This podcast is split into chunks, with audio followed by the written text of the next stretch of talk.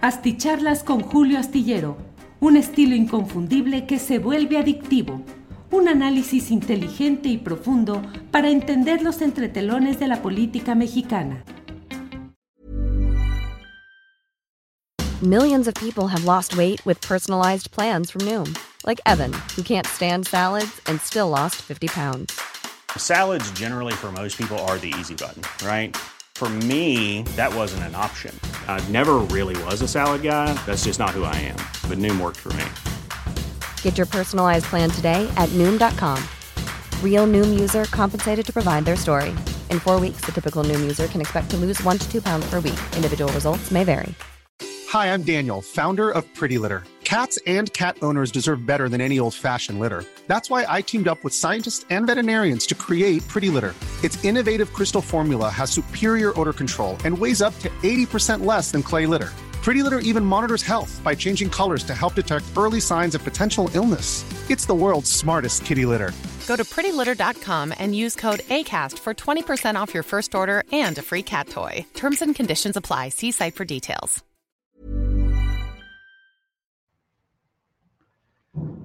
Hola, ¿qué tal? Buenas noches a todos los que ya están aquí presentes, muy puntuales, a quienes ya han dejado sus saludos. Muchísimas gracias. José Guillermo Trujillo nos dice que fue like número dos. Eh, y esto ocurrió pues hace unos 10 minutos. Gracias por estar pendientes, gracias por esperar las videocharlas astilladas en el espacio de Julio Astillero. Y por estos días yo eh, orgullosamente y con gran gusto eh, supliendo a Julio. Espero que, ya lo dije, llenar esos zapatos es difícil. Hoy escogí un tema que creo que amerita mucha reflexión en nuestro país y en el mundo en general y al que se nos olvida por estar inmerso en, el tema nosotros mismos, voltear a ver. Antes que nada, mm, me presento, soy Arnoldo Cuellar, soy eh, fundador y codirector del Laboratorio de Periodismo y Opinión Pública, un espacio de periodismo de investigación y crítico en, el estado de Guanajuato y soy parte también orgullosamente de la tripulación astillero, participando pues desde hace ya algunos años, algunos años, desde tres años, cuatro años, quizás desde que empezó la pandemia, en las mesas de los martes, estos espacios de deliberación de plena libertad de expresión que ha logrado conformar Julio Hernández en su programa de una a tres, de lunes a viernes. Bueno, vamos a hablar de medios de comunicación y lo vamos a hacer con un especialista, un observador, Gabriel Sosa Plata, quien además eh, también tiene una importante labor académica y siendo él también un articulista presente en medios de comunicación y habiendo dirigido algunos de estos medios de comunicación, siempre con la intención de buscar cómo avanzar en la intrincada selva o como hoy se acostumbra decir de manera un poco petulante y pretenciosa, eh, el ecosistema de los medios de comunicación en México. Está clarísimo, eh, esto no, no puedo, ninguno de nosotros puede negar la evidencia de que en México los medios de comunicación han tenido una historia accidentada, una historia limitada, una historia de de escasa credibilidad y aquí entran los periódicos, entra la televisión, sobre todo en sus vertientes informativas, en sus vertientes noticiosas de opinión, y los medios en general en la provincia mexicana. Eh, por años el periodismo mexicano estuvo intrínsecamente ligado al poder público, a los gobernadores, a los alcaldes, a los presidentes de la República.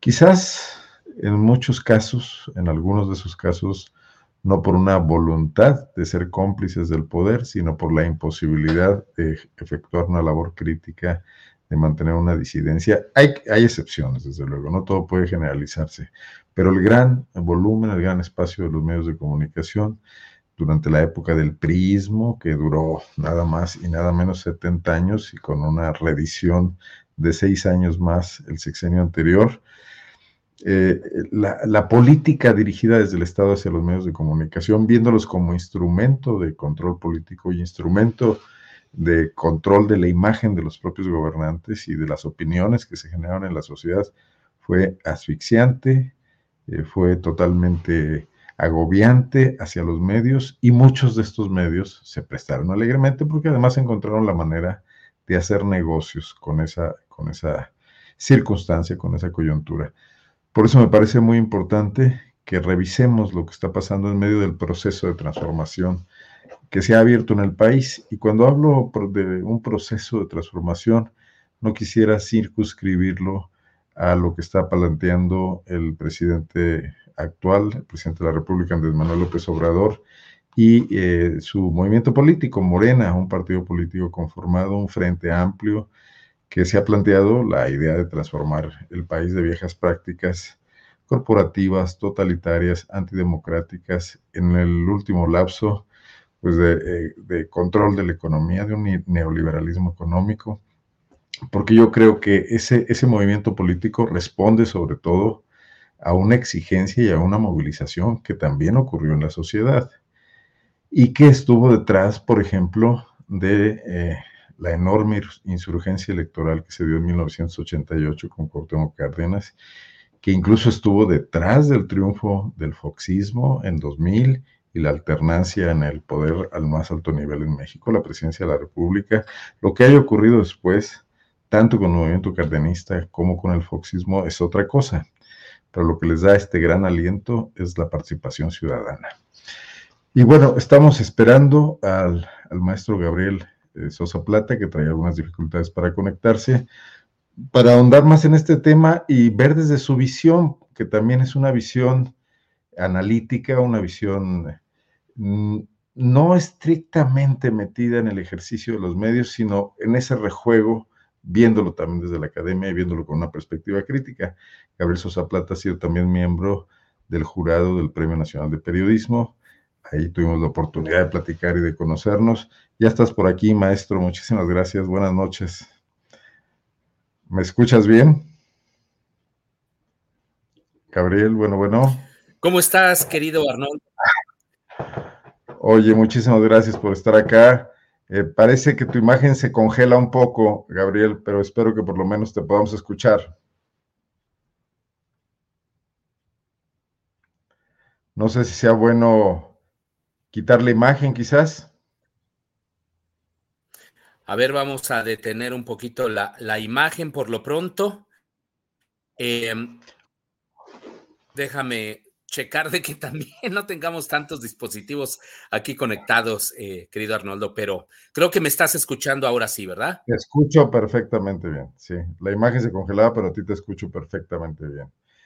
Eh, Gabriel, eh, pues te estaba yo presentando y estaba dando un poco el contexto de la charla que te quiero proponer, que es un poco la observación de nuestros medios de comunicación, tanto históricamente, sin detenernos demasiado y alargarnos mucho en en, esa historia que tiene mucho que ver con lo que somos el día de hoy y el momento actual. ¿Cómo ves este primer planteamiento? Sí, me, escuchaste? que eh, bastante provocador. Sí, te escuché, te escuché eh, te comentaba que es un movimiento desafiante en el sentido académicamente, por supuesto. Gabriel, te, pierdo un poco y me parece súper relevante tener una buena conexión contigo para escucharte. No sé, no sé si quizás por, por los datos del teléfono pudiera ser un poco mejor. Y bueno, en lo que logramos esta plena conexión con Gabriel, déjenme referirme a algunos de sus mensajes, a algunos de sus saludos. Muchísimas gracias a quienes ya están conectados. Santiago Segovia desde Nuevo León, Olimpia Gracia desde la Bella Jalapa, que tiene toda la razón, no miente en absoluto. Julián Falcón, quien pregunta que ese señor no tiene un pariente que es del Yunque, me refiero, se refiere probablemente a Gabriel Sosa Plata, no lo sé, le podemos preguntar.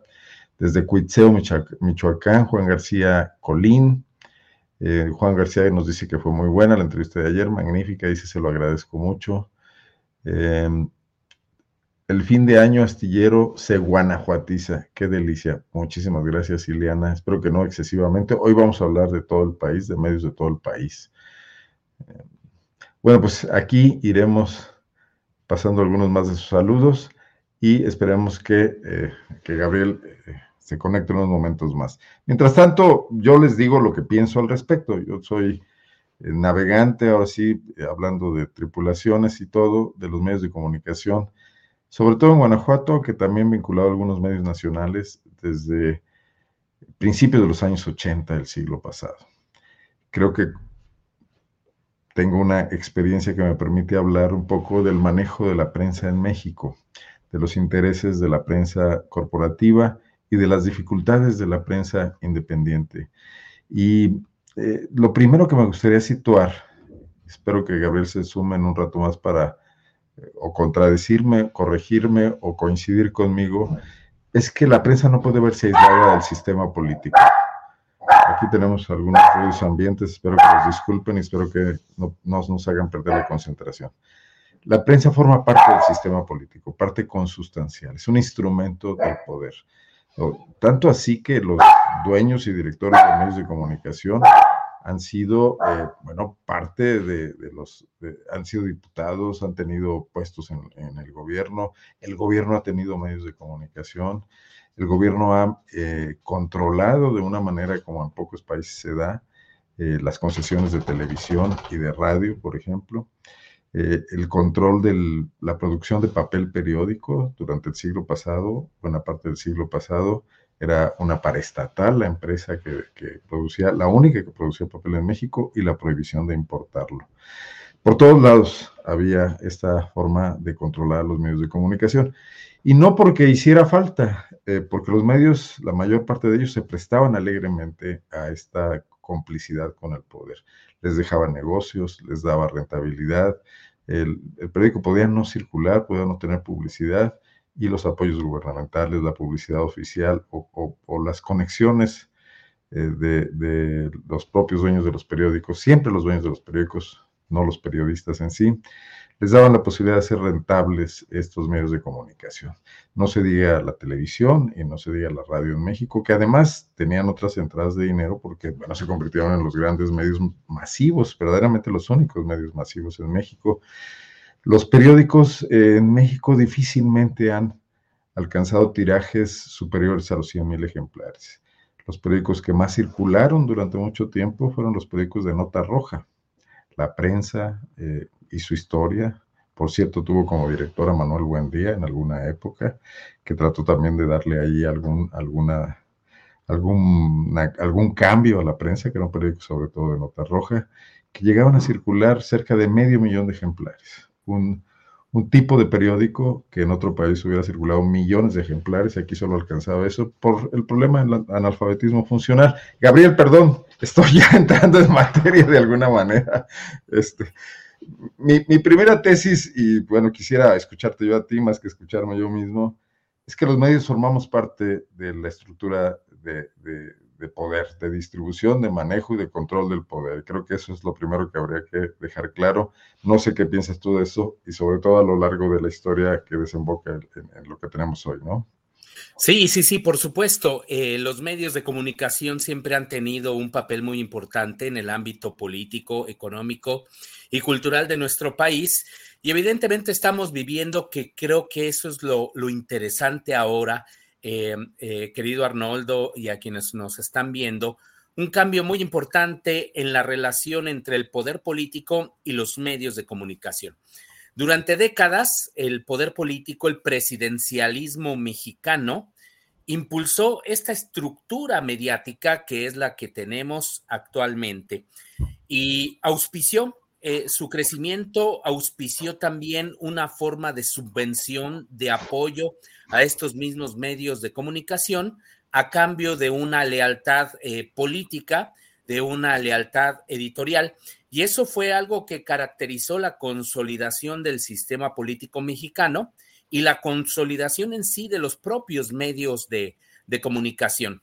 Sin embargo, desde mi punto de vista, eh, querido Arnoldo, ahora nos encontramos en una modificación de esta relación entre el presidencialismo, el poder político y los medios de comunicación. ¿Por qué? Porque lo que estamos viendo es una modificación de las reglas del juego y de las reglas no escritas. Ahora el presidente ha asumido una postura muy crítica con respecto al papel de los medios de comunicación y además ha tomado decisiones fundamentales en este terreno. Quizá la más importante, como seguramente lo saben nuestras audiencias, como lo sabes tú, es esta disminución tan importante que ha habido de los recursos públicos en la llamada publicidad gubernamental.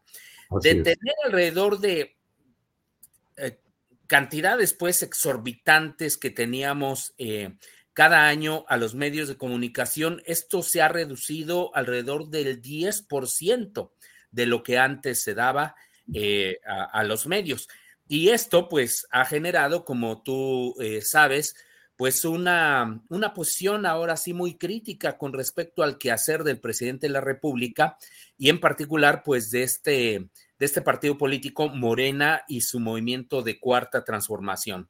Paradójicamente tenemos ahora medios mucho más críticos, mucho más independientes en ese terreno, pero lo que habría que valorar es si esta posición editorial crítica que se ha tenido con respecto al presidente López Obrador y con respecto a su movimiento de transformación, es porque realmente lo hacen desde una posición independiente, pensando en sus audiencias, o si es también una respuesta a esta restricción presupuestal que se ha dado en los últimos años. Yo creo que ese es uno de los cambios más importantes que hemos estado apreciando, querido Arnoldo, además de una modificación muy importante que ha tenido el consumo de los medios de comunicación aquí en México, donde si bien la televisión sigue siendo muy importante como para generar tendencias de opinión, no es ahora el medio de comunicación fundamental a través del cual se informa a la sociedad mexicana. Ahora ya afortunadamente se tiene una enorme cantidad de medios, sobre todo a partir de esta expansión que ha tenido Internet. Gabriel, el, el, presidente de la República ha sido muy enfático en comparar dos momentos históricos. Creo que siempre es complicado hacer esas comparaciones, pero podríamos encontrar ciertos paralelismos entre la caída del porfirismo, los medios de comunicación que prevalecieron, el ataque indiscriminado al presidente Madero y lo que le pasa un poco a él ahora. Era también la primera prensa industrial que había en México, ¿no? El imparcial. Creo que tenía tirajes más importantes que muchos de los medios hoy en día. Así es. Pero eh, aquí, aquí la pregunta va un poco encaminada a esto. Eh, ¿Cómo separar? ¿Cómo puede separar? Porque además me parece vital en el tema de la, de la polarización que oculta a veces muchas cosas, más que, más que evidenciarlas, las oculta.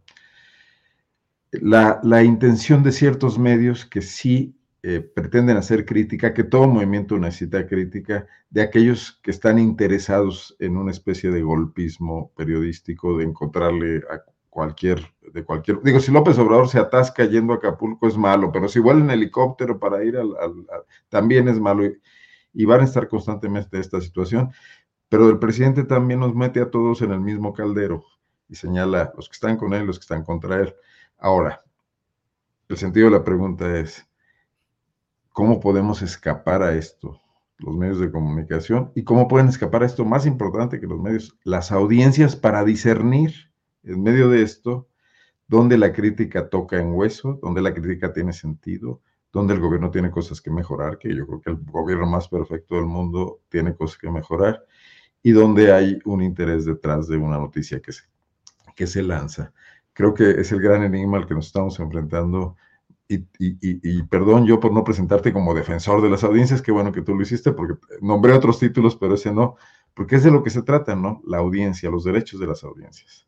Perdón por la larga pregunta. ¿eh? No, no, no, la verdad es que es súper interesante esta pregunta, eh, querido Arnoldo, porque efectivamente yo creo que hay medios de comunicación por supuesto grandes, aquellos que fueron subvencionados durante décadas, que están tratando de hacer un periodismo, pues sí, mucho más crítico, mucho más cercano a las audiencias. Y yo creo que habría que analizar medio por medio como para tener un panorama mucho más amplio.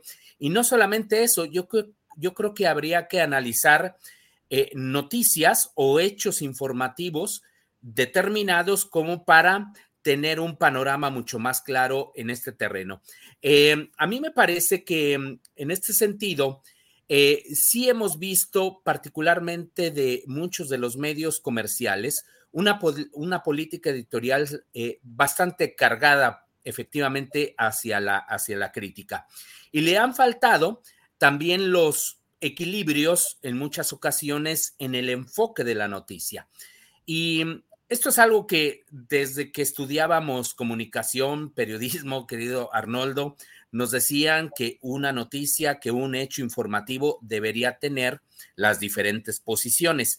Cuando un medio de comunicación a través de sus diferentes noticias, reportajes, entrevistas, se carga hacia una determinada posición sin dar pues justamente el equilibrio necesario, pues yo creo que ahí es donde comenzamos a encontrar una tendencia editorial, pues como decíamos, bastante cargada hacia algunos de estos actores. Entonces, esto sí lo hemos visto con algunos diarios, con algunas estaciones de radio, noticiarios de estaciones de radio y por supuesto de la televisión. Por eso el presidente en las mañanas, durante las mañaneras, eh, es muy enfático en decir, pues bueno, yo escucho y noto demasiado cargados a los medios de comunicación hacia una tendencia eh, política. Él habla del conservadurismo, del neoliberalismo.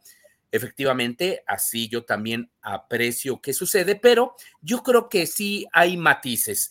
En muchas ocasiones em, hay también eh, equilibrios informativos en algunas coberturas me consta porque he estado muy cerca, por ejemplo, del sector cultura, que se dan a conocer algunos de los avances en este terreno, de las inauguraciones, por ejemplo, de lo que ha pasado, pues no sé, con la cineteca, de lo que ha pasado con las remodelaciones de algunos eh, museos, de lo que ha pasado con algunos, eh, por ejemplo, exposiciones y demás. Ahí hemos visto una cobertura eh, correcta, equilibrada pero ha sido sobre todo en el ámbito propiamente eh, político, eh, sobre todo del actuar del presidente de la República y de sus más altos funcionarios, donde hemos visto esta crítica sistemática. Ahora, el presidente de la República, por supuesto que no, no está solo. Eh, ahora cuenta con el respaldo de diversos medios, sobre todo digitales, que han, han sido, podríamos decir que muy cercanos a la línea editorial que le gustaría al presidente de la República y esto es lo que ha permitido, permitido tener ciertos contrastes. Paralelamente, hemos tenido también a medios públicos que han dado voz a los diferentes funcionarios de muy alto nivel del gobierno federal y por supuesto con una cobertura eh, muy, muy sistemática, muy puntual, eh, muy exacta, muy amplia del presidente de la República eh, y, por supuesto, de lo que ocurre también en las mañaneras.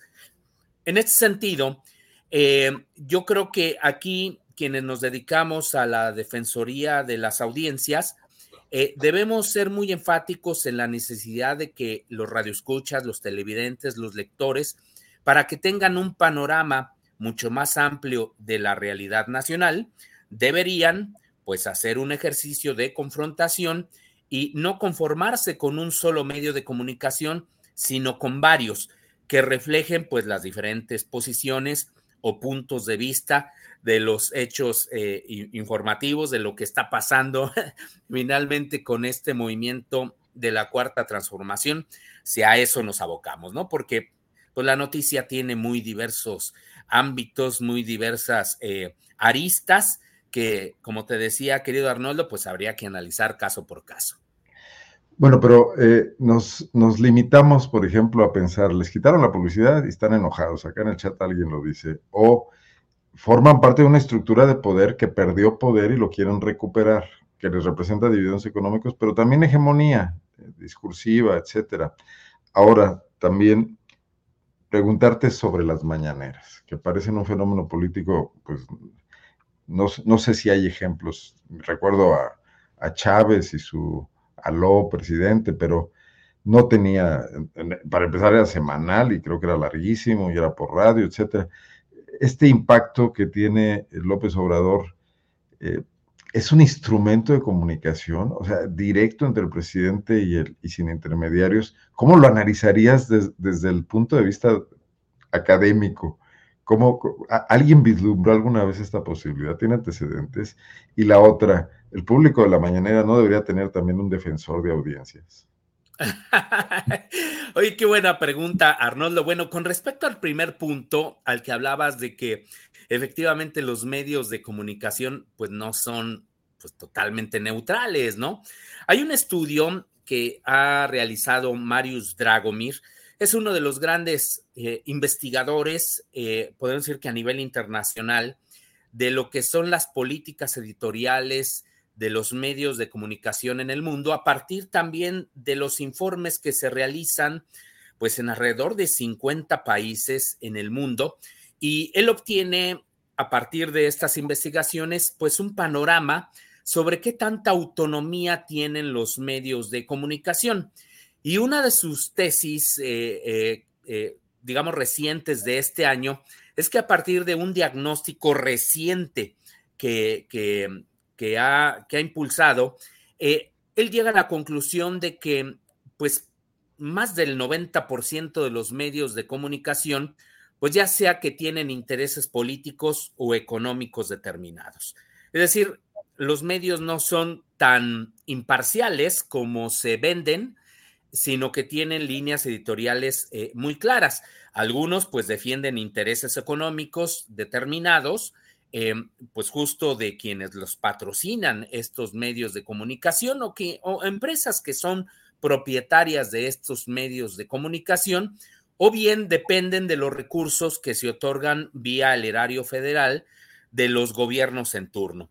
Entonces, él, él habla de que pues, la autonomía de, de, los medios es relativa en el, en el mundo y de que son muy pocos los ejemplos de países que han logrado tener un sistema de medios eh, mucho más independiente, mucho más imparcial, mucho más autónomo, autónomo y pone de ejemplo, pues sobre todo a la Gran Bretaña, pone de ejemplo también a, Holanda y a, Finlandia y a algunos otros países europeos, muy poco América Latina, muy poco, por supuesto, de, México, incluso de Estados Unidos, que se ufanan de ser eh, eh, demócratas y de defender a plenitud la libertad de, expresión y el, periodismo eh, profesional.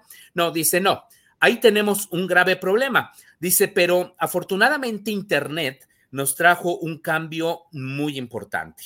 Y ahora, gracias a las redes sociodigitales, a que cualquier persona, cualquier periodista puede hacer su propio portal de noticias, es donde vemos un fortalecimiento del periodismo independiente y de las alternativas que podría tener a llegar, que podría tener, pues, eh, digamos, como opción los lectores, eh, los radioescuchas, los televidentes. Y dice, parte de la esperanza del periodismo, pues justamente eh, profesional y que podría aportar muchos mayores elementos eh, a, las, a las audiencias está en estos nuevos llamados medios digitales. De ahí la necesidad de que en los países se desarrollen políticas públicas para que se financien a esos medios de comunicación de la era digital y que han tenido, pues sí, un compromiso mucho más con sus audiencias, con sus lectores,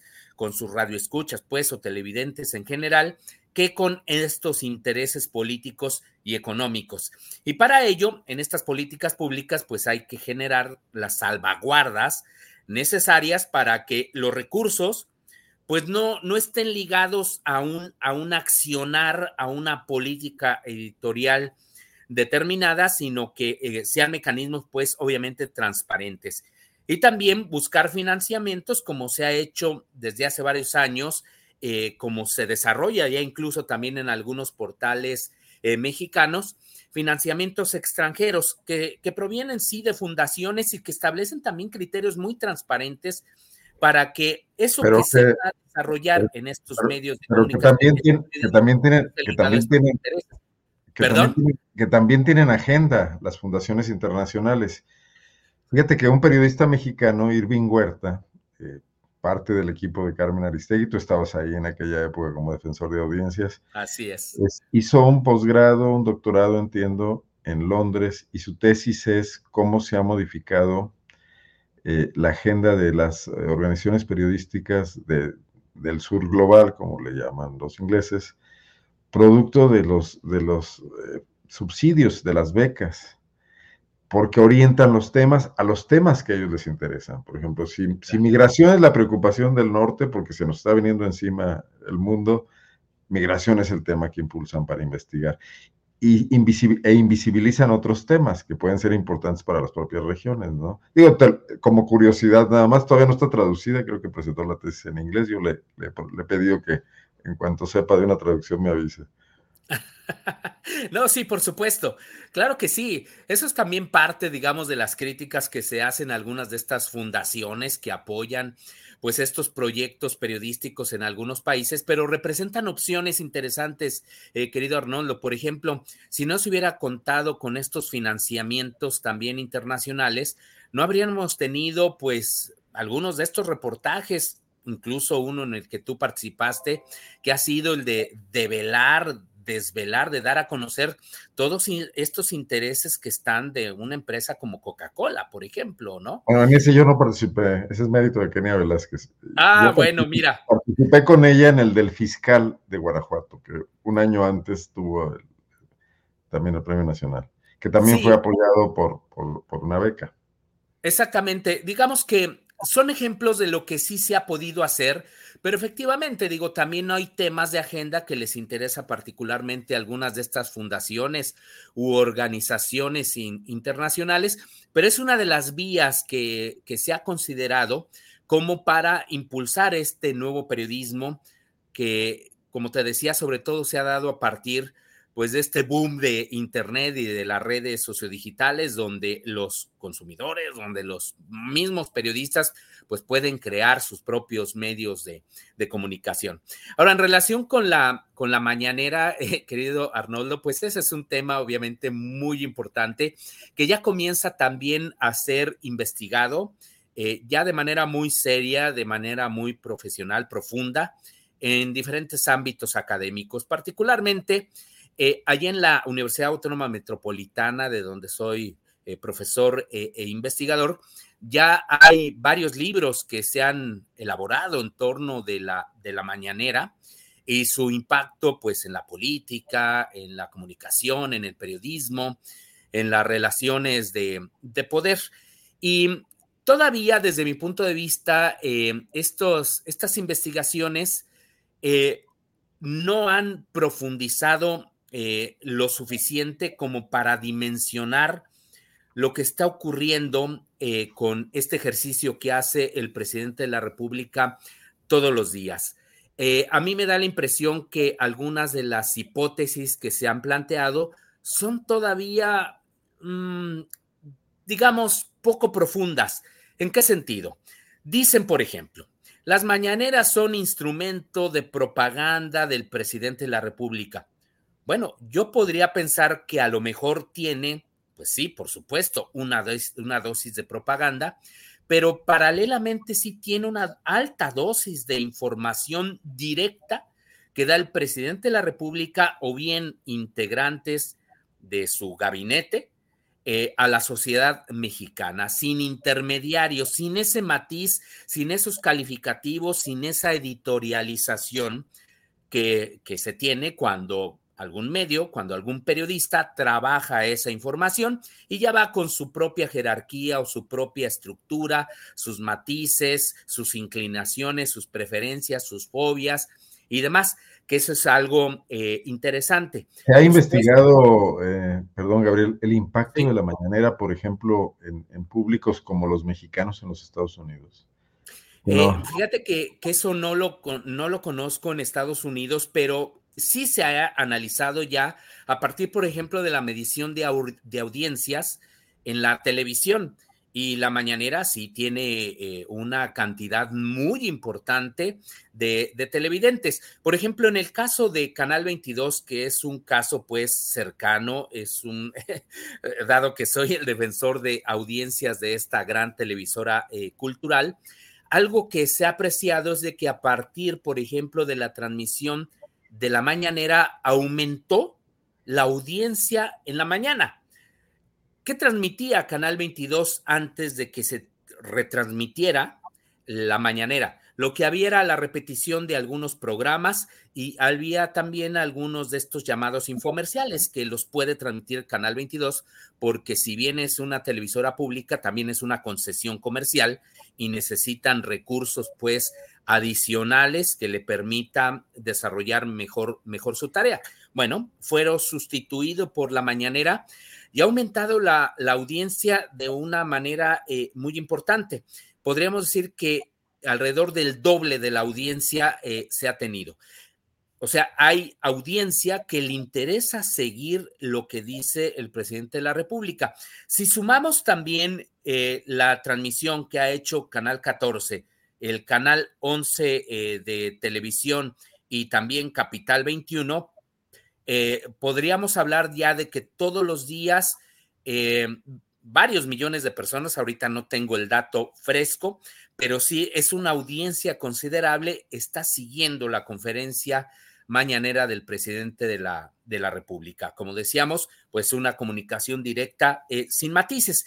Entonces, a mí me parece que también eh, la mañanera como un ejercicio de comunicación política, pues ha sido muy práctico eh, para, para el presidente porque independientemente de que haya una crítica muy importante de algunos de estos medios fundamentalmente comerciales hacia el presidente López Obrador o sus políticas eh, públicas, em, de cualquier manera, él establece los temas de la agenda eh, del día a partir justamente de la mañanera. Entonces, eh, él es el que propone los temas y los medios de comunicación, ya sea para criticarlo, o bien para felicitarlo por sus comentarios o por sus iniciativas o por sus decisiones, eh, de todas maneras establece los temas de discusión, que eso es algo que, eh, pues sí, se trata de un ejercicio inédito, al menos en nuestro país, lo había hecho el mismo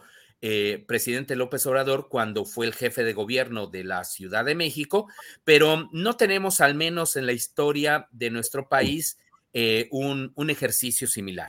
Eh, en algún momento, eh, Vicente Fox, por ejemplo, iba a, desarrollar un ejercicio cada vez más cotidiano de conferencias con la fuente, en este caso presidencial, pero no, no se concretó. Algunos, por ejemplo, también presidentes, pues quizás sentaron iniciativas importantes, por ejemplo, en cuanto al manejo de las redes sociodigitales, eh, o en cuanto a, una cercanía con los corresponsales, ya sea extranjeros o luego eh, nacionales, pero no en esta estrategia pues de la mañanera. Quizá lo que podríamos reprocharle un poco a, a esta administración es de que la política de comunicación pues se haya basado esencialmente en la mañanera cuando también hay otras formas de comunicación que podrían haber robustecido todavía mucho más el, tú lo decías, ¿no?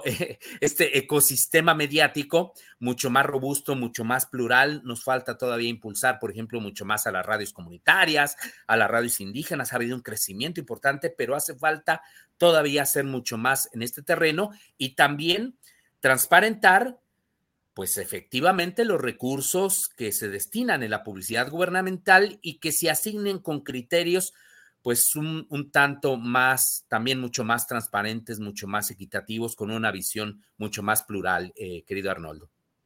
Habemos quienes vemos una crisis de, medios de comunicación, y no nada más en México, en el mundo en general. O sea, cada vez más descrédito, personas que no nos creen, eh, medios que no controlan sus historias, en el caso de México, pues el, propio hecho de que la agenda la imponga el presidente y que incluso quienes no están de acuerdo con él se dejen llevar por esa agenda, como si no pasaran otras cosas en el país, eh, circunscribir todo a un diálogo que le interesa, pues, eh, digo, quizás el mérito del presidente es que lo ha ampliado a capas más grandes de población, pero que los medios no tengan la capacidad de trascender eso y quedarse en el ruido que genera la declaración cotidiana, donde los temas son abandonados con gran rapidez, Gabriel, o sea, porque uno sustituye al otro y no se profundiza.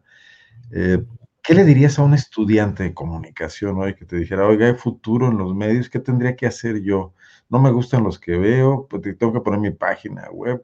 ¿Cómo, le hago? ¿Qué espacio o qué área de oportunidad, como les gustaba decir a los tecnócratas frente a las crisis, hay para que eh, México madure un espacio de comunicación, un, no me, no me, gusta la palabra ecosistema, se me hace exportada de otro tipo de, de discurso, importada, mejor dicho, eh, si los medios tradicionales están limitados, no puede haber libertad y creatividad para jóvenes con inquietudes distintas. Los, los medios eh, individuales, el emprendimiento no es fácil, menos para alguien que, inicia, pero los propios medios están ahogados en esa falta de, de, apertura a nuevas ideas, ¿no? ¿Cómo ves el futuro de la comunicación en México? Es algo que me gustaría preguntarte ahorita, porque también creo que en el mundo están pasando otras cosas que, que necesitamos echarles una ojeadita rápida, ¿no? Y lo revelan sobre todo los conflictos internacionales que se viven en la actualidad. Pero en México, hacia el futuro, cuando pase la mañanera, ¿qué, qué va a pasar con las portadas de los periódicos? pues seguirán, seguirán, eh, por supuesto que estableciendo sus propios, de, eh, propios temas de agenda particular, eh, de intereses muy, muy determinados.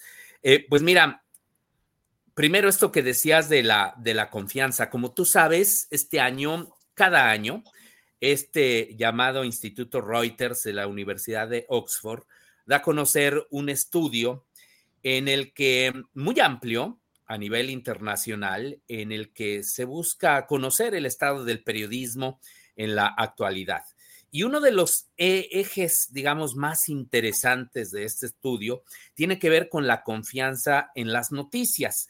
Y lo que nos dice este, este estudio es de que la confianza en el mundo ha caído dos puntos entre un año y otro y que cuatro de cada diez personas dicen confiar en la mayoría de las noticias, es decir, solo cuatro de cada diez personas. Eh, y en el mundo también es un dato revelador hay un 36%, es decir, también 4 de cada 10 que evita las noticias. Es decir, ya ni siquiera hace el intento de enterarse de las noticias a través de los medios de comunicación, de las redes. En fin, 4 de cada 10 personas. A mí me parece un número impresionante. Bueno, y de la cantidad de personas que y sí. Estás hablando de usuarios de medios, no de población en general, o sea, usuarios de, de medios. Exactamente, o sea, son, son preguntas individuales, pues, que se le hacen. Eh, es una muestra muy importante a nivel internacional, pero estamos hablando de muchísimas personas que no confían ya de plano en las noticias. Ahora, en el caso de nuestro país, querido Arnoldo, eh, el dato sobresaliente es que en México la confianza en las noticias pasó de 50% en 2019 a 36% en 2023. Es decir, hubo una caída muy importante de las personas que confían en los medios de comunicación. Es muy interesante la versión del Instituto Reuters en el caso de México porque dice que esta desconfianza que ha crecido hacia las noticias, hacia el periodismo en México, se debe a que el presidente todas las mañanas hace una crítica muy importante a las líneas editoriales y focaliza también en las televisoras, en el Universal, en Reforma, en algunos otros medios. A mí me parece que ese es un planteamiento demasiado simple como para comprender la complejidad que finalmente está teniendo el consumo de las noticias en el mundo y aquí en México ante este boom ahora de opciones que, tenemos. Mira, a mí me llama mucho la atención que un espacio justo como el de Julio Astillero, o por ejemplo el de los periodistas allá de, sin embargo, de Alejandro eh, Páez y, Álvaro Delgado. Exactamente, y Álvaro Delgado.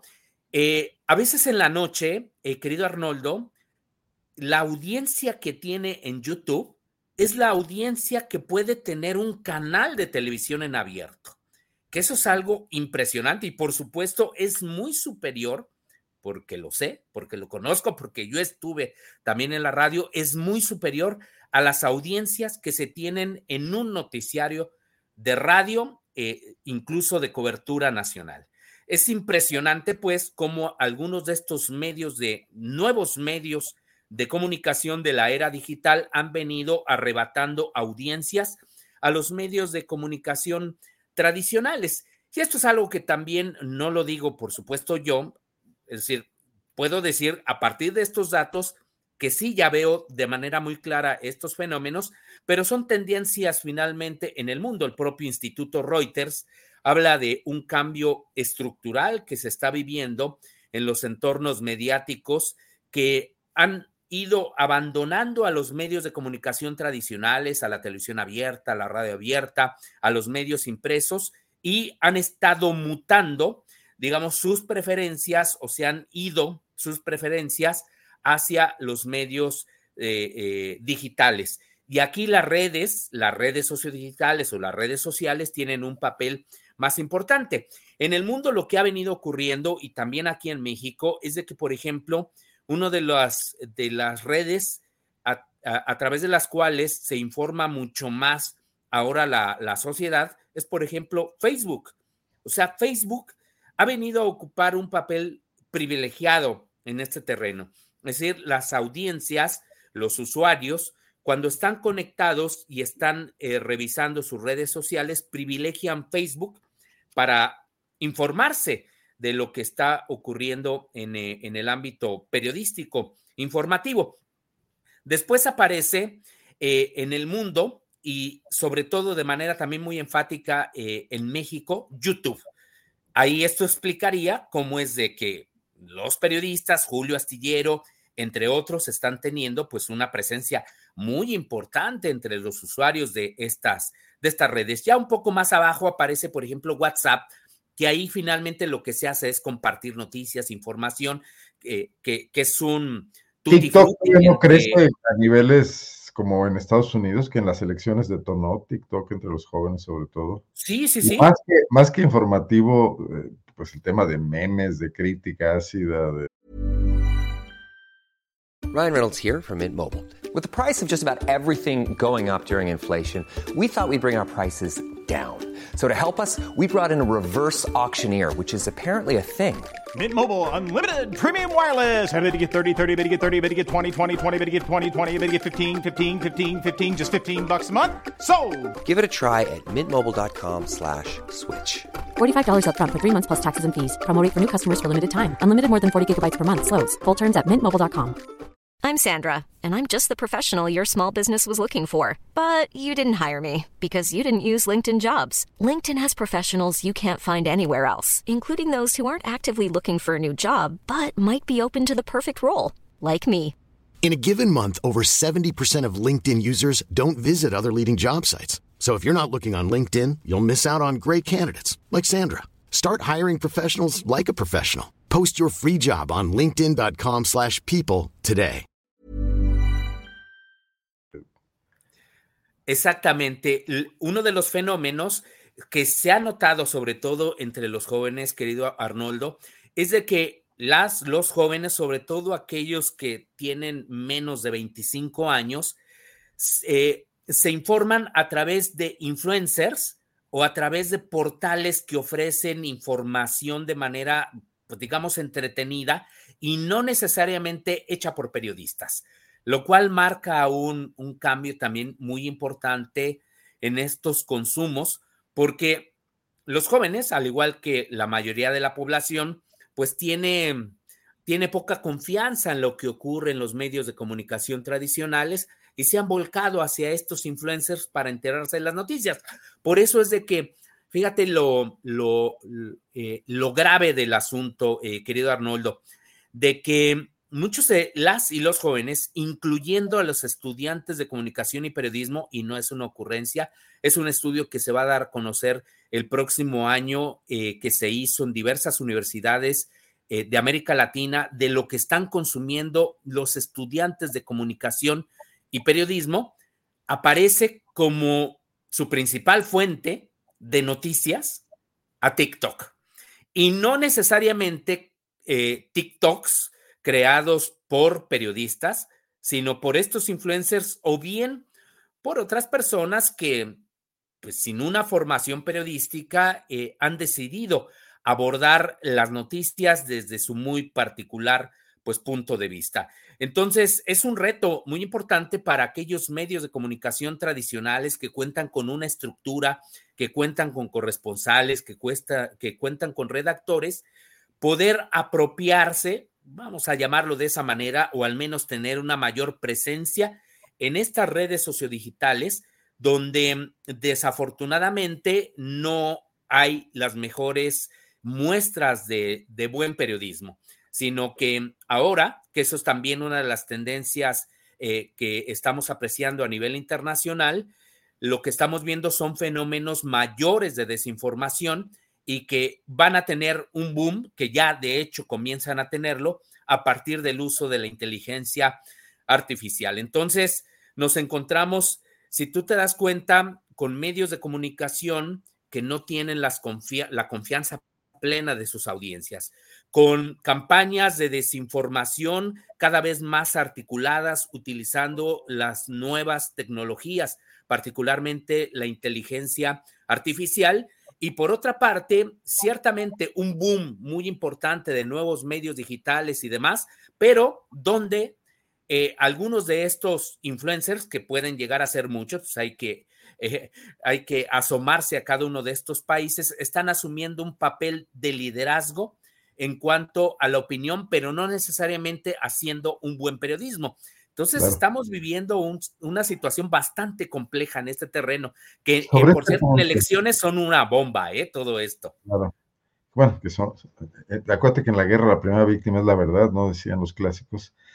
Gabriel, el, el, canon periodístico bajo el cual se conformó la industria periodística en el siglo XX, quizás siglo XIX, siglo XX, eh, lo, le dieron cuerpo las grandes agencias informativas, las agencias informativas norteamericanas, inglesas, y no podemos dejar de pensar que correspondían a los intereses de potencias hegemónicas que estaban apoderándose del mundo y de sus recursos naturales. ¿Podemos seguirlo considerando ese como el canon periodístico al que hay que eh, plegarse? Digo, ha habido otros ejemplos, Kapuscinski, otras otras formas de abordar, que también ahora tiene sus propios detractores, porque no, dejaba de trabajar para una agencia de un país eh, del orbe soviético, ¿no? No estamos más abiertos en medio de todo lo que mencionas, inteligencia artificial, eh, gente eh, incorporándose de forma espontánea, abierta, indiscriminada y exitosa a este negocio de transmitir información no debería estar abiertos a, otro tipo de, parámetros para definir qué es y qué no es buen periodismo. Digo, yo creo que está el viejo principio de lo que es verdad y lo que no es verdad, lo que estás inventando y lo que no estás inventando. En el terreno de la opinión es más difícil, pues, porque ahí sí puedes tener una postura, aunque también hay reglas.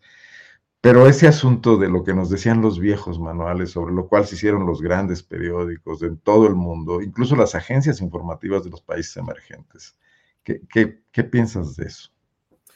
Pues yo lo que pienso, eh, querido Arnoldo, es de que yo creo que, yo creo que eh, eh, nos encontramos en un momento muy interesante porque lo pudimos constatar ahí como jurado del Premio Nacional de Periodismo aquí en México y de lo que también hemos estado viendo en el mundo, de que por supuesto es que se sigue haciendo muy buen periodismo y de que hay muy buenos periodistas que están eh, surgiendo de las universidades con una formación muy sólida, que están llevando a cabo este llamado trabajo colaborativo que eh, conjunta los esfuerzos de varios medios de comunicación, pero también de varios periodistas especializados en el periodismo de investigación que están llevando a cabo eh, revelaciones muy importantes, ¿no? Eh, que han tenido un impacto, por supuesto, internacional y en cada uno de los países en donde se han pues revelado información delicada eh, y que tiene que ver con actos de, corrupción, que tiene que ver, eh, por ejemplo, con el lavado de dinero, que tiene que ver con los paraísos fiscales, que tiene que ver con intereses económicos muy importantes. Pero la mayor parte de estos esfuerzos, eh, querido Arnoldo, los están llevando a cabo justo estos nuevos medios, justo estos, estas nuevas propuestas editoriales, que sin embargo, si uno compara este ejercicio que se ha venido haciendo por estos medios de comunicación o estos nuevos medios, eh, con los recursos, con la infraestructura, con el potencial, con el dinero que cuentan los grandes medios de comunicación, eh, lo que eh, el escenario, digamos, complicado, es de que estos nuevos medios no logran tener un impacto muy importante porque todavía en la mayor parte de los países en el mundo y sobre todo los países en desarrollo, sigue existiendo una enorme concentración mediática o informacional, es decir, muchos medios en pocas manos. Y en este sentido, es una lucha, vamos a llamarlo así, desigual, de muy buen periodismo, con un periodismo que, pues sí, también puede llegar a ser bueno en algún sentido, en algunos temas, pero que está muy ligado a esos, a esos grandes intereses. Entonces, cuando tú me preguntas em, si hay, habría que hacer una revisión de lo que es el buen periodismo, pues yo diría que no necesariamente eh, eh, se cambia, digamos, los principios del buen periodismo.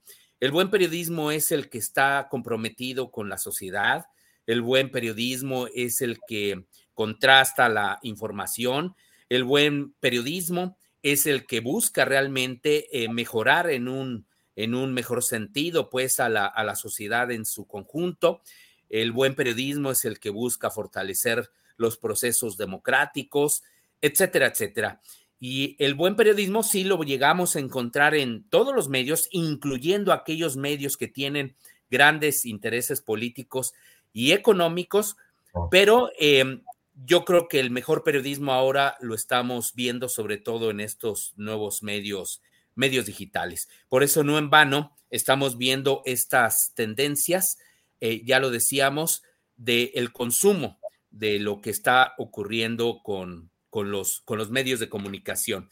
Pero ahí, como decíamos, es una, es una lucha desigual en este terreno. Y aquí quiero retomar, por ejemplo, un dato que yo creo que le va a interesar también a, nuestras audiencias en el sentido de que eh, tiene que ver con las infraestructuras. Ciertamente ya Internet, pues ahora la mayor parte de la población tiene acceso a todas estas fuentes de información, eh, pues de México y el mundo, porque pues Internet es una ventana a prácticamente todo.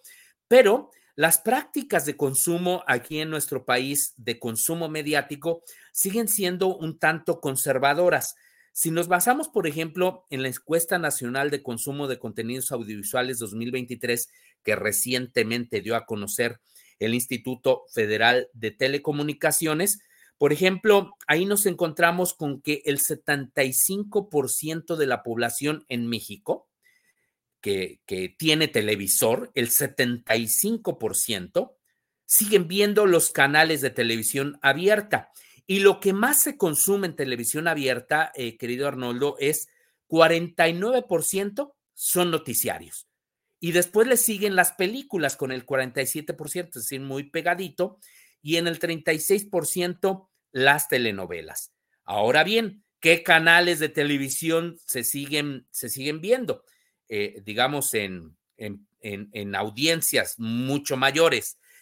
Pues los canales de Televisa al 2 y al 5, que desde hace muchos años siguen en primer lugar, y en eh, primero y segundo, es decir, el 2, después el 5, el tercero es el 7 y el cuarto es eh, Azteca, Azteca 1, lo que era el canal 13, que ahora lo podemos ubicar en, en el número uno, pues, de lo que es el dial o lo que es el espectro, pues, de canales de la, de la televisión. Entonces, Televisa y Televisión Azteca siguen siendo vamos a llamarlo, preponderantes en cuanto al consumo de contenidos audiovisuales aquí en nuestro país. Y cuando ellos, por ejemplo, cuando estos canales tienen una agenda pues muy clara, recordarás lo de López Gatel y recordarás también muchas otras cosas que han eh, ocurrido mediáticamente, periodísticamente muy endebles, eh, pues te puedes dar cuenta que ahí se van generando percepciones muy importantes de la población y de ahí la necesidad que existan, pues sí, las mañaneras y que existan muchas otras opciones para que las audiencias pues tengan un panorama eh, pues mucho más amplio. Entonces, em, es, es interesante lo que, lo que está ocurriendo porque, como te decía, hay un, consumo todavía de medios de comunicación tradicionales, comienzan a darse estos fenómenos en la era del mundo digital, pero es indudable que todavía las televisoras en México, sobre todo las televisoras y algunos grupos radiofónicos, ah, mira, pues ahí está el dato relevante, siguen siendo muy importantes. Sí, así es, ese es el porcentaje y ahí aparecen estos canales que decíamos. Si tú te das cuenta, por ejemplo, en esta tabla que estás en compartiendo, querido Arnoldo. Nuestro productor, que está muy atento, Juan Manuel Ramírez, gracias. Ah, muchas gracias a Juan Manuel Ramírez. Eh, Juan Manuel, si tú te das cuenta, y Arnoldo, el único medio público que ahí aparece es el Canal 11, 11 Televisión. El resto son medios de comunicación eh, comerciales. Entonces, es interesante, pues, como les digo, todo esto que ha venido ocurriendo aquí en nuestro país, porque esto, eh, esto es, digamos, del grueso de la población, pero efectivamente ya comienzan a darse, reitero, pues estos, estos fenómenos de consumo, también ya de lo que, de lo que se genera a través de redes como, como Facebook. Entonces ahí es, es una oportunidad también para los medios tradicionales y para quienes quieren eh, ofrecer algo distinto, pero especializado, una, muy profesional que se vayan a estos nuevos medios. Pero pese a este poder de, presencia en la sociedad que tienen las cadenas televisivas, mi impresión es, y, te la digo tal cual, quizás me equivoque, que no logran ir de todas maneras más allá de los públicos que quieren creerles. O sea, vamos, la campaña contra López Gatel de, de TV Azteca y de su propietario Ricardo Salinas Pliego, yo no veo que lo haya debilitado ni que haya tenido que ver con cómo le fue en su intento de hacer política ahora, donde creo que incluso le fue bien para ser un personaje tan poco político. ¿No te sientes de pronto de regreso en el siglo XIX? Con estos medios hablándole cada uno a sus públicos y, y todos trenzados, en, aquí no en el campo de batalla literal, pero sí en el campo de batalla político, mediático y ahora electoral, pero en una especie de diálogo de sordos donde pareciera que no cabemos todos en este país de pronto, cosa que en lo que los medios también tenemos responsabilidad, ¿no? Que era lo que te preguntaba al principio de cómo romper un poco esto. Sí, sí, sí. No, no, de hecho, pues eso explica por qué la, la disminución de la credibilidad, de la confiabilidad en los medios de comunicación, porque estas prácticas informativas pues siguen siendo, sí, de principios del siglo, del porfiriato o bien de, pero ni siquiera al siglo XIX, querido Arnoldo, allá los periódicos del siglo XIX tenían un proyecto político. ¿no? Y era muy claro, y lo estudió mucho Fátima Fernández en su libro Los medios de difusión eh, masiva, ¿no? En, en México, eh, que, eran, que era quizás uno de los momentos de mayor lucidez del periodismo de, en el siglo XIX. No, más bien estamos con estas eh, antiguas prácticas en las que se piensa que por una política editorial eh, determinada, siendo esta presencia pues tan importante, tan abrumadora a nivel nacional, pues ya va a tener un efecto de aguja hipodérmica, ¿no? Que es una vieja teoría del campo de la comunicación y no es así, pero efectivamente muchos de estos propietarios, muchos de estos directivos, eh, de quienes toman las decisiones editoriales en, estos medios de, comunicación piensan que sigue ocurriendo así. Pero lo que hacen es de que a las audiencias, pero quedan bien con sus, con quienes les pagan, ¿no? Por supuesto, o de sus propios intereses, pero hasta ahí. Pero eso no es hacer un buen periodismo, querido Arnoldo. los viejos varones de la prensa. Oye, me, me, interesa mucho tu opinión sobre el fenómeno a nivel mundial en relación, bueno, primero con la guerra de Ucrania pero ahora sobre todo con la situación en Palestina y con esta pues, este, cobro de facturas que está haciendo el Estado israelí sobre los palestinos civiles, vemos muchas coberturas muy sesgadas de medios de gran trayectoria internacional, que donde, bueno, te lo voy a decir brutalmente, pero parece que los muertos palestinos no cuentan igual que los muertos israelíes en una situación de guerra y la cobertura lo refleja, ¿no? No sé si lo has observado tú en la prensa, creo que también ahí nos enfrentamos a un momento importante de crisis y de crisis ética, ¿no?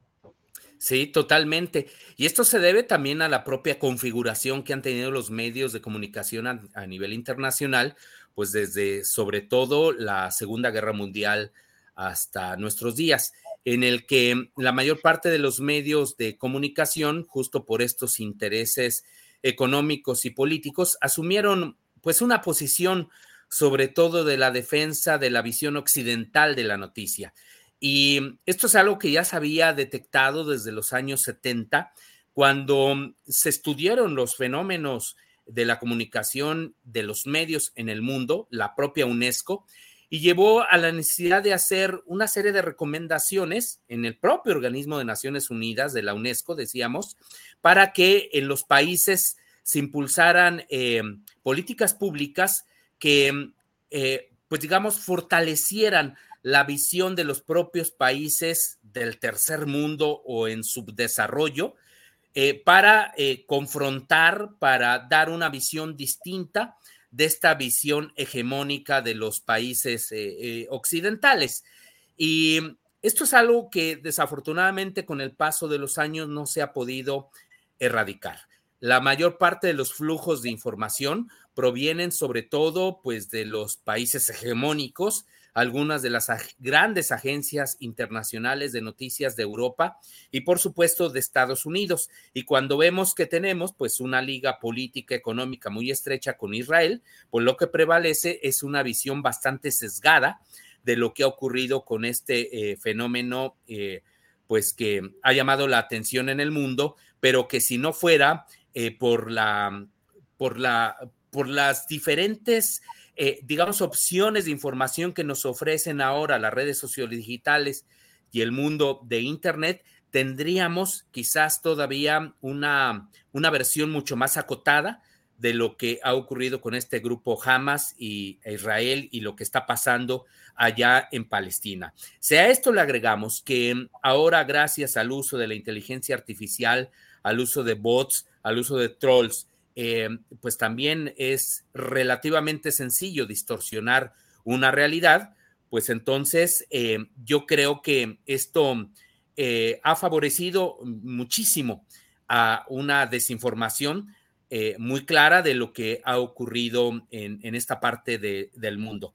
Y, yo creo que esto es algo que, también es muy difícil de revertir en las actuales condiciones de ahí la necesidad de que pues tengamos medios alternativos que los que podamos tener un tanto más de confianza para informarnos de, estos hechos. Que yo sé que es muy difícil en un país como México, quizá tener eh, opciones eh, diversas en este terreno, porque pues ni siquiera se cuenta en muchas ocasiones con corresponsalías y quienes las tienen, pues responden más a algunos de estos intereses de las grandes agencias o de los grandes medios estadounidenses ligados Pero además, la cantidad de periodistas eh, asesinados brutalmente, víctimas de esta guerra, pero además identificados como periodistas, también está siendo sin precedentes, ¿no?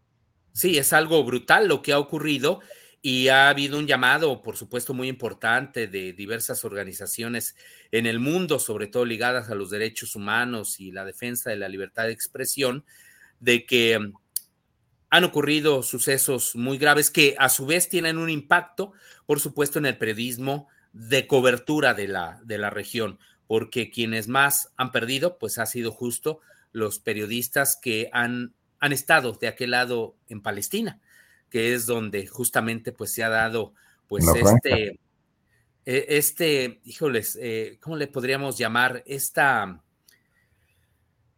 esta política de exterminio, ¿no? Eh, tierra arrasada, ¿no? Sí, sí, sí. Sí, y que yo creo que los medios de comunicación han sido demasiado simplistas en cuanto a la cobertura de lo que ha pasado justamente no, en esto. No, parece una guerra, independientemente de la provocación suicida de, de Hamas. Finalmente, Gabriel, un tema que nos llama mucho la atención a muchos periodistas, estamos muy curiosos. No sé si has visto la campaña de penetración, de posicionamiento eh, masiva de la agencia rusa RT, Rusia Ah, sí, Today, cómo no. que tiene el país lleno de espectaculares, las ciudades del Bajío, la Ciudad de México, etcétera, los camiones urbanos que circulan aquí en León, Guanajuato, traen lo- una campaña millonaria. ¿Qué, a, qué- a qué este fenómeno a qué obedece? O sea, evidentemente es una jugada geopolítica, es- es- no, no sé, creo que es una agencia de Estado, no un medio de Estado, pero tú tendrás mejor información que yo. No, no, no, por supuesto que RT es una agencia de Estado, es un medio de comunicación del gobierno ruso.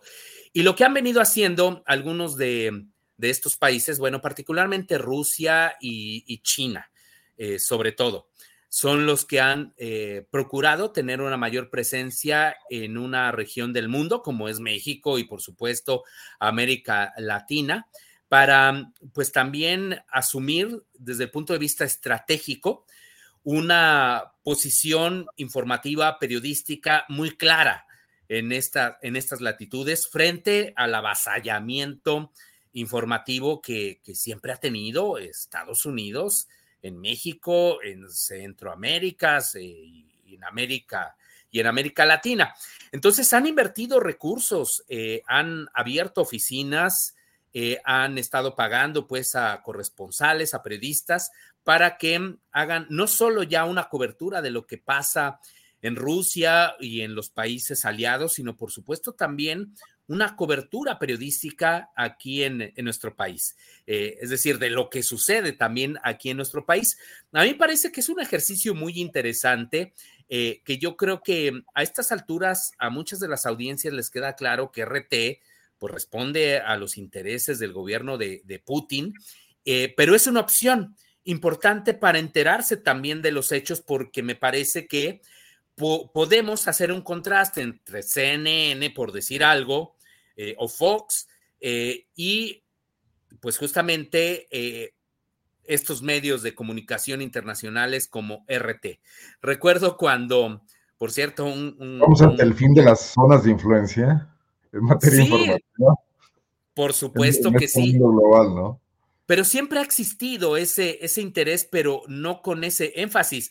Y fíjate, esto coincide mucho, tú lo, lo habrás notado también, querido Arnoldo, de cómo el New York Times, por ejemplo, abrió una oficina también ya eh, aquí en México, de Washington Post, y ha habido medios, pues, que han, han procurado incluso tener ya versiones aquí en México, bueno, el mismo periódico El País, eh, entre otros, eh, y lo que ha venido haciendo, pues, el gobierno de Putin y también el gobierno chino es tener una mayor presencia en este terreno. Hay un, por ejemplo, eh, Radio China Internacional ha abierto, no sabes qué cantidad también de, podríamos llamar, de sucursales de emisoras de radio. Eh, eh, aquí no en México, no tanto, abrieron una allá en Tijuana, que en realidad se manejaba así como, pues no como una franquicia, en realidad lo estaban rentando varias horas importantes de programación a Radio China Internacional, pero lo han venido haciendo también en, América Latina.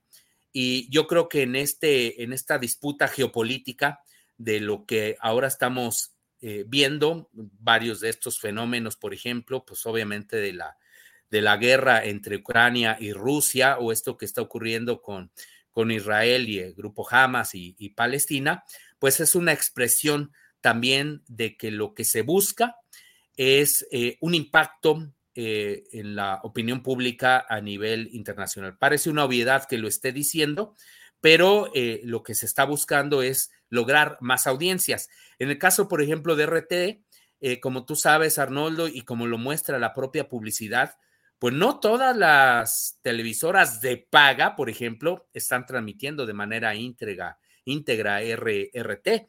Son alrededor de unas tres televisoras, me parece que sí están en la televisión satelital y en algunas de televisión de paga, pero por ejemplo, todavía no logran entrar al terreno de lo que es la televisión abierta, que yo creo que por supuesto que tendrían un interés muy claro en este terreno y por supuesto entrar también de lleno en en la radio.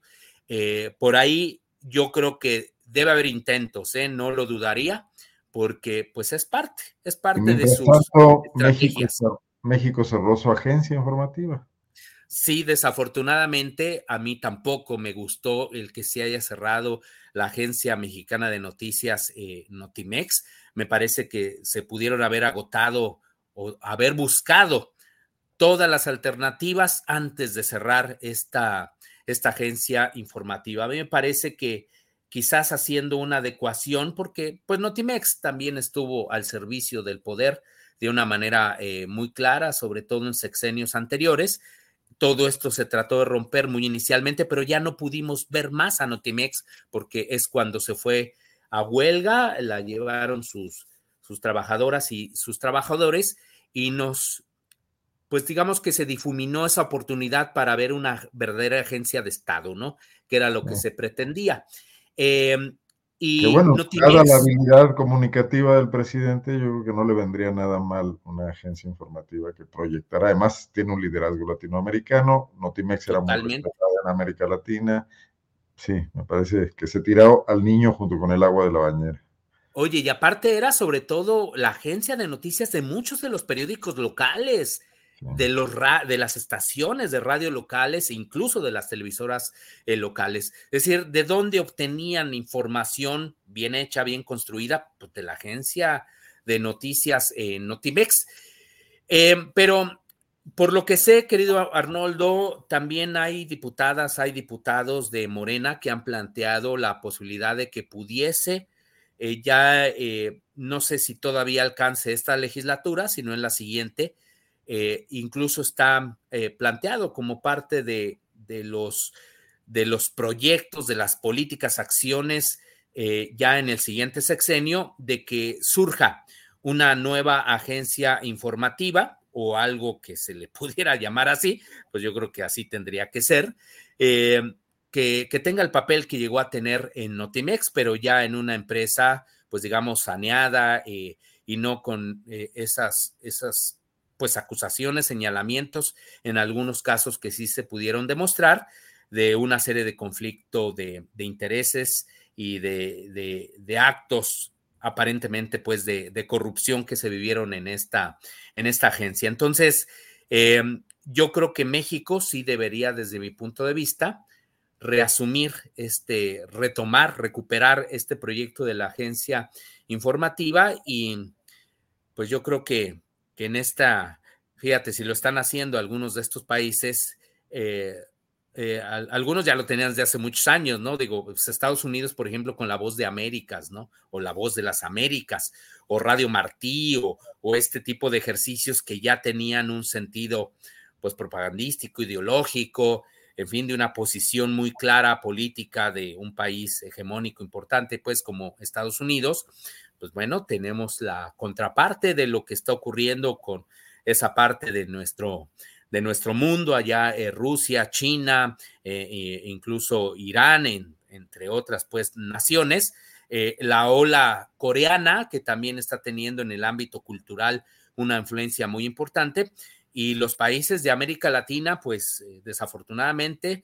salvo esta agencia pues la latina que que tenemos. Eh, desafortunadamente no, no, hay, no hay tantas opciones. Una de las más destacadas, pues ya la quiere desaparecer el presidente de Argentino, eh, el presidente de Argentina, perdón, eh, Milei, con esta agencia.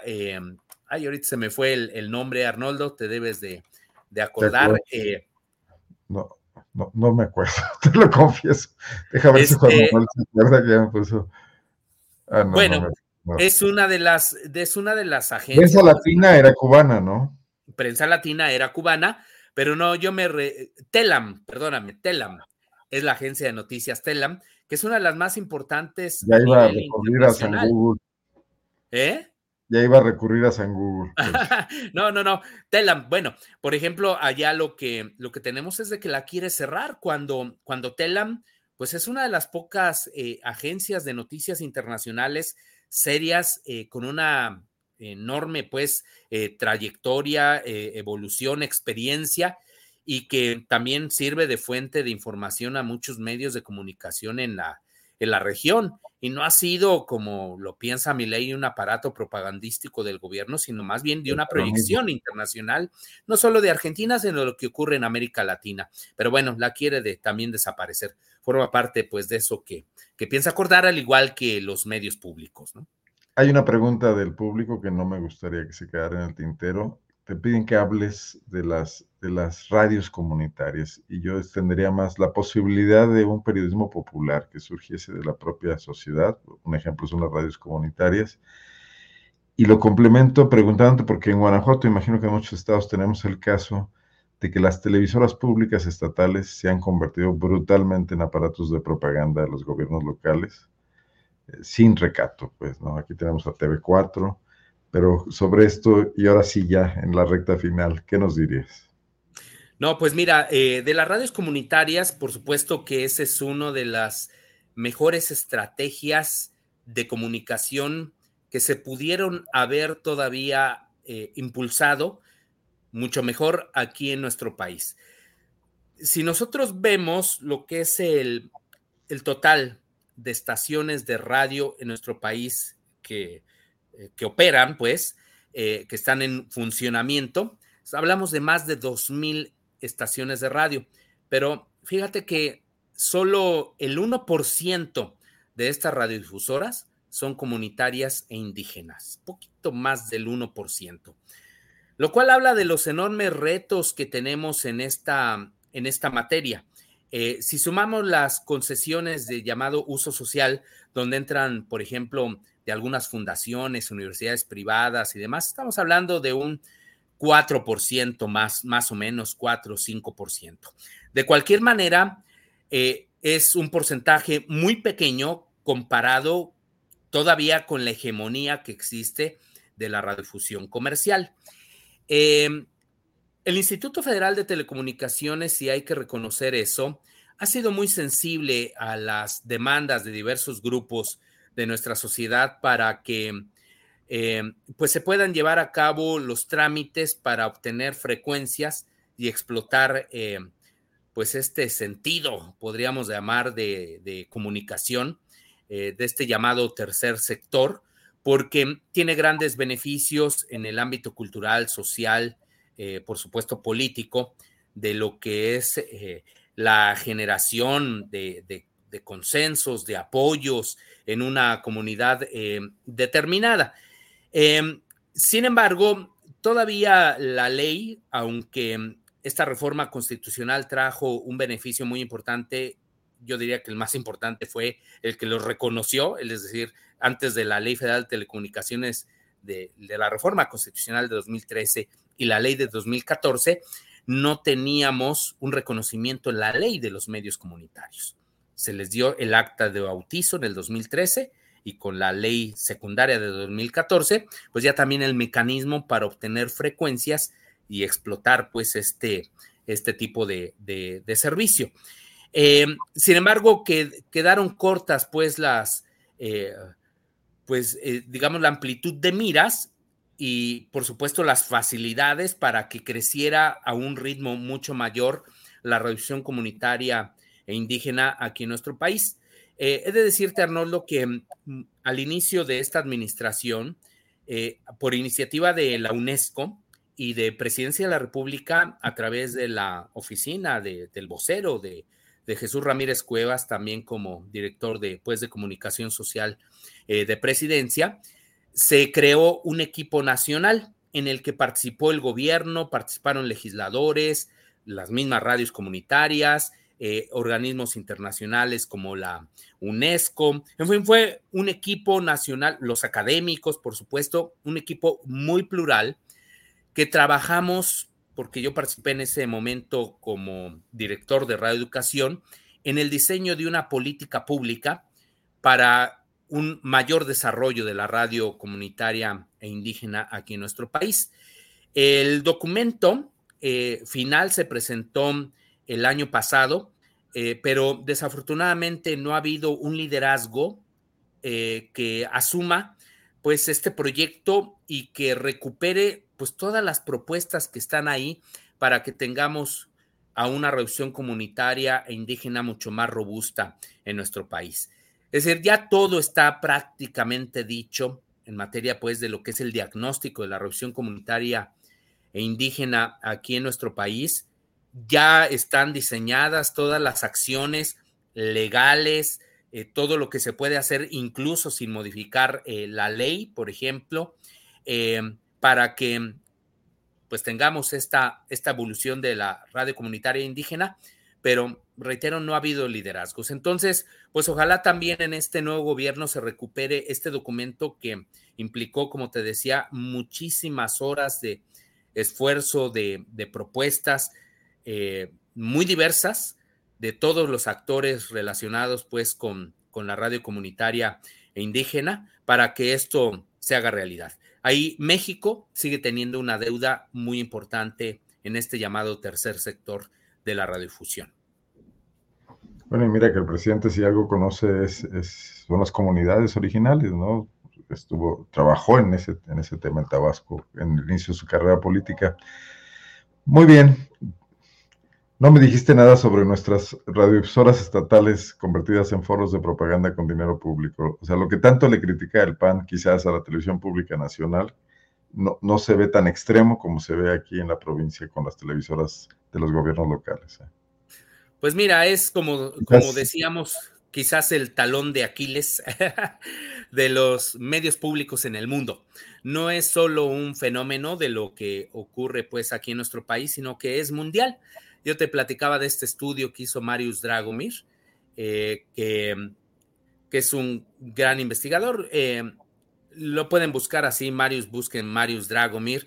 Eh, él tiene un, ahora un centro de estudios y pues bueno, lo que reflejó es eso, que la mayor parte también de los medios públicos pues siguen dependiendo de los, de los gobiernos en turno y son quienes van definiendo de, en una mayor medida, las políticas editoriales.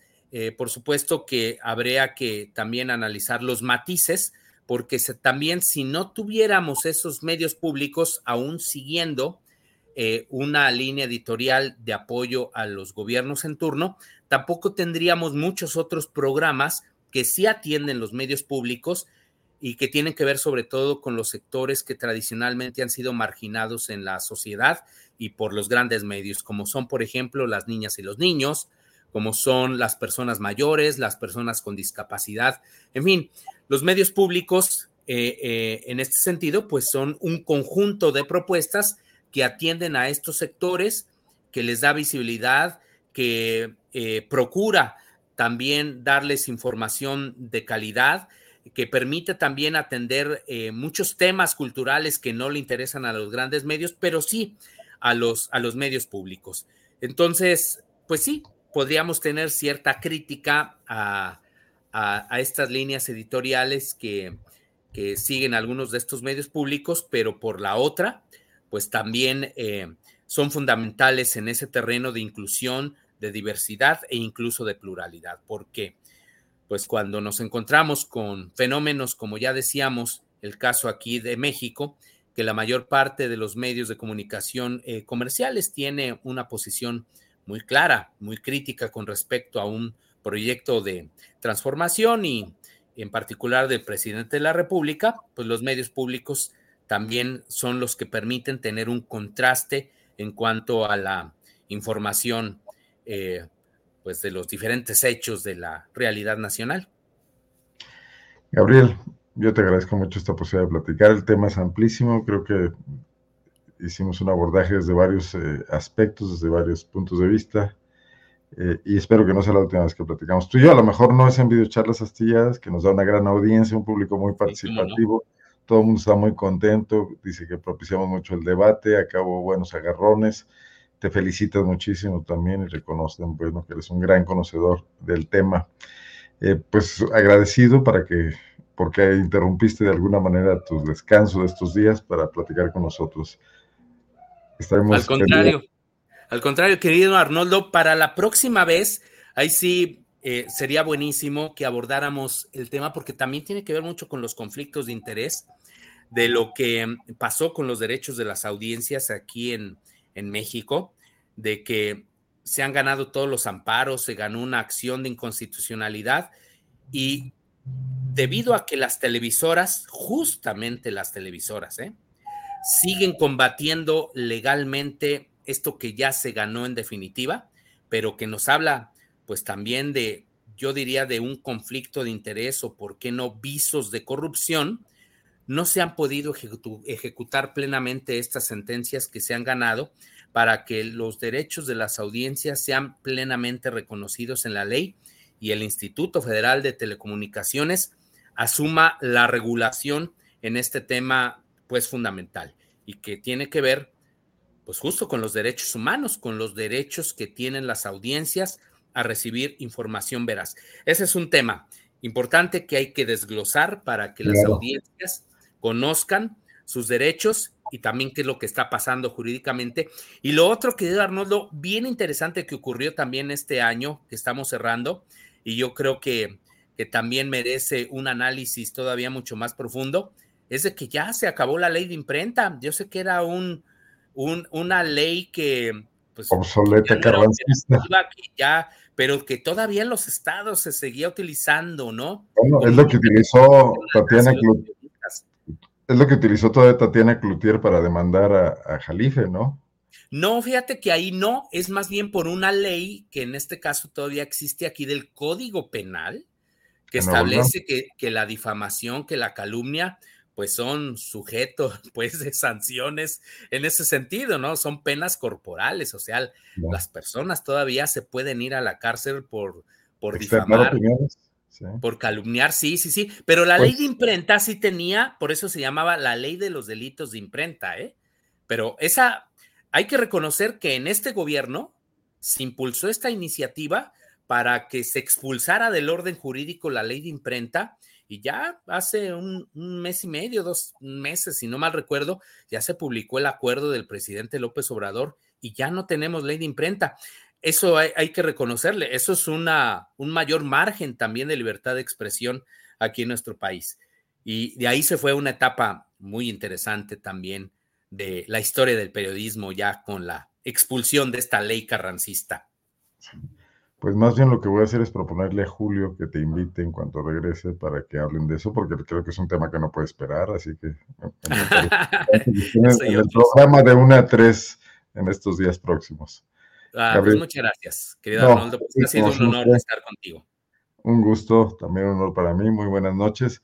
Buenas noches a la audiencia. Gracias por su, por su gran eh, entusiasmo en participar. Y avisarles que mañana vamos a hablar de otros temas. Vamos a estar con Paulina Magaña, que es la coordinadora del programa de salud alimentaria de la organización El Poder del Consumidor, porque seguramente todos ustedes se dieron cuenta cómo en esta Navidad Coca-Cola se despachó con la cuchara grande en la mayor parte de los municipios, capitales de estados, ciudades importantes, con estas caravanas que, aprovechando el mensaje navideño, lo que hacen es vender la imagen y vender los productos y posicionar la marca.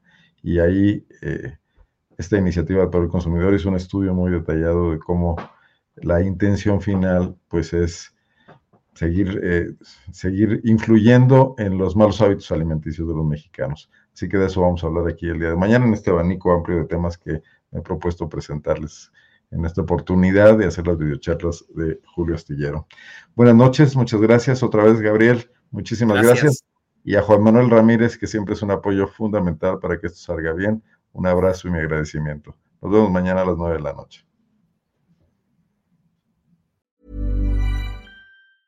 Hi, I'm Daniel, founder of Pretty Litter. Did you know cats tend to hide symptoms of sickness and pain? I learned this the hard way after losing my cat, Gingy. So I created Pretty Litter, a health monitoring litter that helps detect early signs of illness by changing colors, saving you money and potentially your cat's life. Pretty Litter is veterinarian developed, and it's the easiest way to keep tabs on your fur baby's health right at home. Go to prettylitter.com and use code ACAST for 20% off your first order and a free cat toy. Terms and conditions apply. See site for details. Planning for your next trip?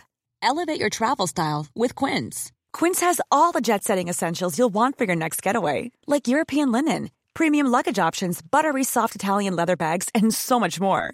And is all priced at 50 to 80% less than similar brands. Plus, Quince only works with factories that use safe and ethical manufacturing practices. Pack your bags with high-quality essentials you'll be wearing for vacations to come with Quince. Go to quince.com slash pack for free shipping and 365-day returns. Para que te enteres de las nuevas asticharlas, suscríbete y dale follow en Apple, Spotify, Amazon Music, Google o donde sea que escuches podcast. Te invitamos a visitar nuestra página julioastillero.com.